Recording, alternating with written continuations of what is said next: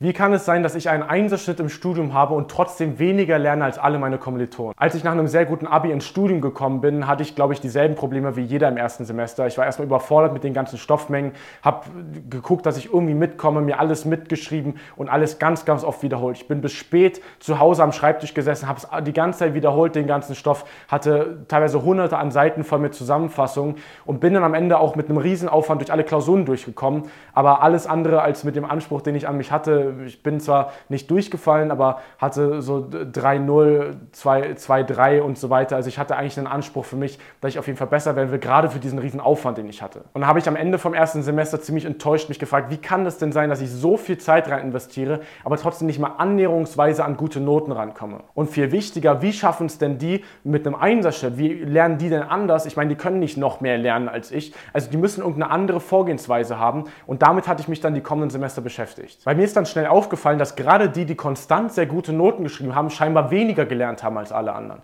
Das waren nicht die, die bis spät in der Bibliothek gesessen haben, so von wegen, wie man es in der Schule dachte, so die Streber, die lernen den ganzen Tag, sondern dass die Einserstudenten eigentlich es immer geschafft haben, mit vergleichsweise wenig Lernen dann trotzdem auf diese Top-Noten zu kommen. Also habe ich mich ziemlich viel damit beschäftigt, was diese denn anders machen und wie ich das für mich anpassen kann, habe sehr viel herumprobiert, sehr viele Lernmethoden auch ausgetestet, bis ich dann für mich eben auch ein System gefunden habe, wie ich das jetzt für mich auch geschafft habe bis ich dann ein paar Semester später tatsächlich auch auf das Level gekommen bin, dass ich viel weniger in der Klausurenphase gelernt habe als alle anderen, aber trotzdem konstant 1,0, 1,3, 1,7 geschrieben habe und mich alle gefragt haben, hey, wie machst du das denn überhaupt? Jetzt fragst du dich bestimmt, was habe ich denn jetzt anders gemacht im Vergleich zum ersten Semester und wie schafft man es denn mit viel weniger Lernen am Ende bessere Noten zu schreiben? Und was ich dir da direkt mitgeben will, ist, dass der größte Schlüssel, das, die größte Erkenntnis dafür ist, ist, dass du anfangen musst, die Zeit, die du ja sowieso in der Uni verbringst, einfach effizienter zu nutzen. Was meine ich jetzt damit? Naja, im ersten Semester bei mir und wie es auch bei den meisten anderen Studenten aussah, ist einfach, dass man in den Vorlesungen sitzt, den ganzen Vorlesungszeitraum über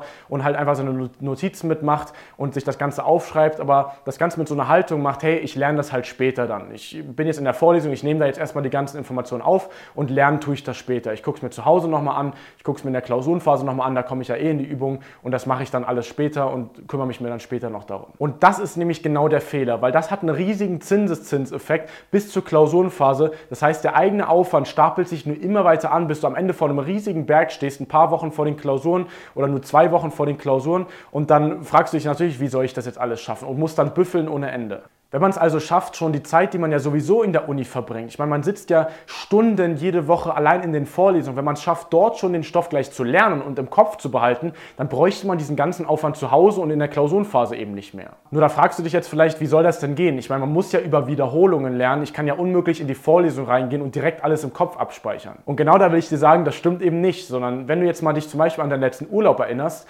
dann wird dir auch auffallen, hey, wenn ich jetzt mal so drüber nachdenke, ich kann mich an sehr, sehr viel, sehr genau noch erinnern, obwohl ich es auch nur einmal erlebt habe. Vielleicht warst du bei, auf Teneriffa und bist mit Delfinen geschwommen oder da gab es irgendwie eine, eine spezielle Show oder ein Festival oder so und du wirst dich noch sehr, sehr genau daran erinnern, obwohl du es alles nur ein einziges Mal erlebt hast und ohne das Ganze eben zu wiederholen. Und das Ganze teilweise auch, selbst wenn es noch Jahre zurückliegt. Das zeigt also, dass der eigene Kopf sehr wohl in der Lage ist, Informationen nach einem Mal direkt langfristig abzuspeichern und auch sehr detailliert abzuspeichern. Jetzt muss man nur gucken, dass man das eben für sich auch in der Uni hinbekommt. Und der größte Schlüssel, um das für sich hinzubekommen, ist, dass du anfängst, die Vorlesung vorzubereiten. Und das geht eben nur, wenn du anfängst, dich von den ganzen klassischen Lernmethoden, die du aus der Schulzeit kennst, mit Zusammenfassungen und Karteikarten und ganz oft durchlesen, wenn du anfängst, dich davon zu lösen und mal wirklich gehirnoptimierte Lernmethoden für dich umsetzt. Gehirnoptimiert bedeutet in dem Fall, dass es so ausgelegt ist, dass dein Kopf es direkt aufnehmen kann und eben auch für sich abspeichern kann. Und wenn du dein Lernen so für dich umstellst, dann kann wirklich sich eine Vorlesung so anfühlen wie diese Erlebnisse im Urlaub, dass sie direkt danach für dich im Kopf hängen bleiben. Einfach, weil du anders über den Stoff nachdenkst,